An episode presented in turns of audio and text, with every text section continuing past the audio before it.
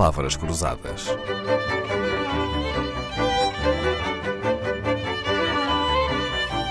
Porque quase tudo é uma questão de semântica. Um discurso poderoso, o dom da oratória, o domínio da língua, um vocabulário rico, a arte de falar com eficácia tem muitas regras, quase todas cabem em dois princípios fundamentais: o princípio da cortesia e o princípio da colaboração. No princípio da colaboração, há quatro máximas que sozinhas quase asseguram o êxito ao orador. A máxima da quantidade, a máxima da qualidade, a máxima da pertinência. Foi aqui que ficámos ontem. Hoje eh, dedicamos então à quarta máxima, a máxima do modo. O que se pretende dizer com isto, professora Maria Regina Rocha? Esta máxima do modo tem dois aspectos. Tem os aspectos relacionados com o discurso propriamente dito, o texto propriamente dito que eu estou a produzir oralmente, e, por um lado, e por outro lado, a forma como eu utilizo, como eu falo. Pronto, bem. Vamos ao primeiro aspecto, que é o aspecto do discurso. O discurso tem de estar bem organizado. Eu tenho de dizer logo no início ao que venho, para captar o, o auditório. Tenho de dizer, olha, eu vou focar, por exemplo, neste meu texto vai durar X minutos, 10 minutos. Aí o auditório já fica logo a, a, a equacionar o tempo que, que vai ter de despender para me ouvir. Não, 10 minutos, por exemplo. Ou então, se eu não disser o tempo, digo, esta minha, esta minha apresentação, ou este meu texto, ou esta minha, seja o que for, tem uh, três partes. Pronto, já digo. E digo depois a primeira parte, a segunda parte, finalmente.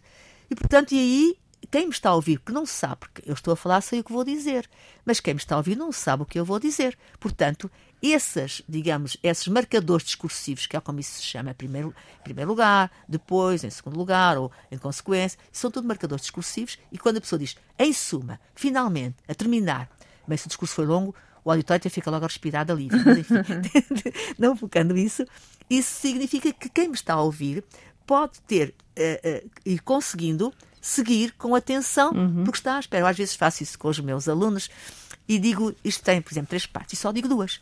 Não digo a terceira. E o aluno pergunta, então, professor, não eram três? Ah, estavas atento, digo-lhe eu. Exatamente. E, e, portanto, isso uh, significa que, uh, portanto, é um, dos aspectos respeitantes ao discurso. Claro que no discurso há outros aspectos, mas não vou entrar em pormenor, porque vou passar para o outro aspecto, que é e o modo como, como o modo como esse discurso é produzido, como esse texto é produzido. Bom, aí temos vários aspectos a considerar. O primeiro aspecto a considerar é o tom de voz.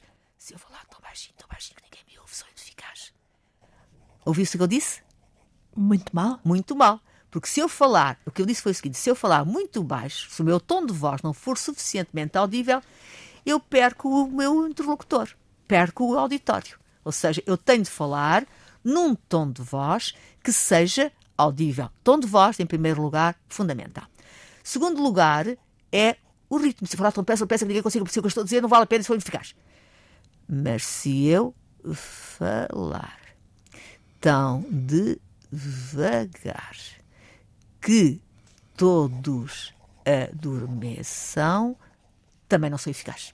Ou seja, uh, o ritmo é também essencial e eu já me penalizo porque eu tenho um ritmo demasiado rápido às vezes, com o entusiasmo com que estou a falar, mas efetivamente, um, quem que está a falar em público tem de ter muita atenção ao ritmo, porque um ritmo demasiado rápido faz com que às vezes o final das palavras não seja bem ouvido ou as sílabas átonas e isso pode prejudicar a capacidade do auditório eh, estar com atenção, porque o auditório não tem o texto na mão.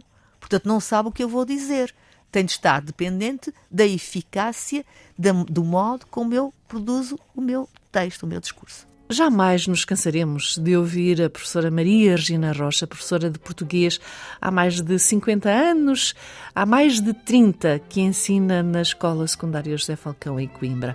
Autora de vários compêndios e gramáticas, mestra em filologia, consultora de programas de televisão, consultora do Ciber Dúvidas, cronista na imprensa nacional, conferencista, a somar a tudo isto, uma oradora de primeira água. Nada do que diz nos cai no esquecimento.